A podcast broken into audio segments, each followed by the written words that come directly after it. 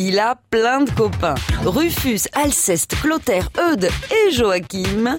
L'intégralité des aventures du petit Nicolas représente plus de 200 histoires publiées en 14 volumes.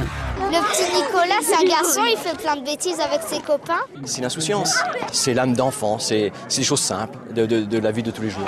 1959, l'année où on s'est fait des tas de nouveaux copains.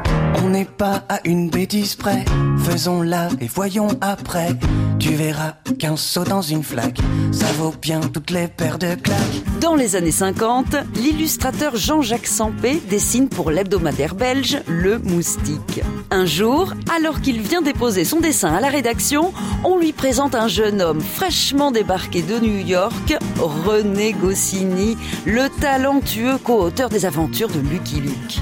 Ensemble, ils réalisent pour le journal une bande dessinée d'une trentaine de planches. Le personnage est un gamin en culotte courte prénommé Nicolas. C'est une révolution. En 1959, Henri Amouroux, le rédacteur en chef de Sud-Ouest Dimanche, leur demande une histoire pour illustrer son numéro de Pâques.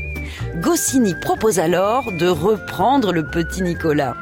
Quelques jours plus tard, il débarque chez Sampé avec un texte tapé à la machine. Vous pouvez pas me taper, j'ai des lunettes. Désormais, Nicolas a des parents, une maîtresse d'école, un surveillant général, une gentille mémé et surtout plein de chouettes copains. Lui, c'est Alceste. Aujourd'hui, ses aventures sont traduites dans plus de 40 langues et 15 millions d'exemplaires ont été vendus dans le monde. Geoffroy, il a un papa très riche et il aime se déguiser. Eudes, il aime bien se bagarrer. Qui se prend, sale cafard Et il fait beaucoup de bêtises. La petite bande de copains est bientôt de retour au cinéma avec un nouveau projet de film d'animation signé entre autres par le cinéaste Yvan Attal, la dessinatrice Amandine Fredon et l'auteur Anne Goscinny, fille de René Goscinny.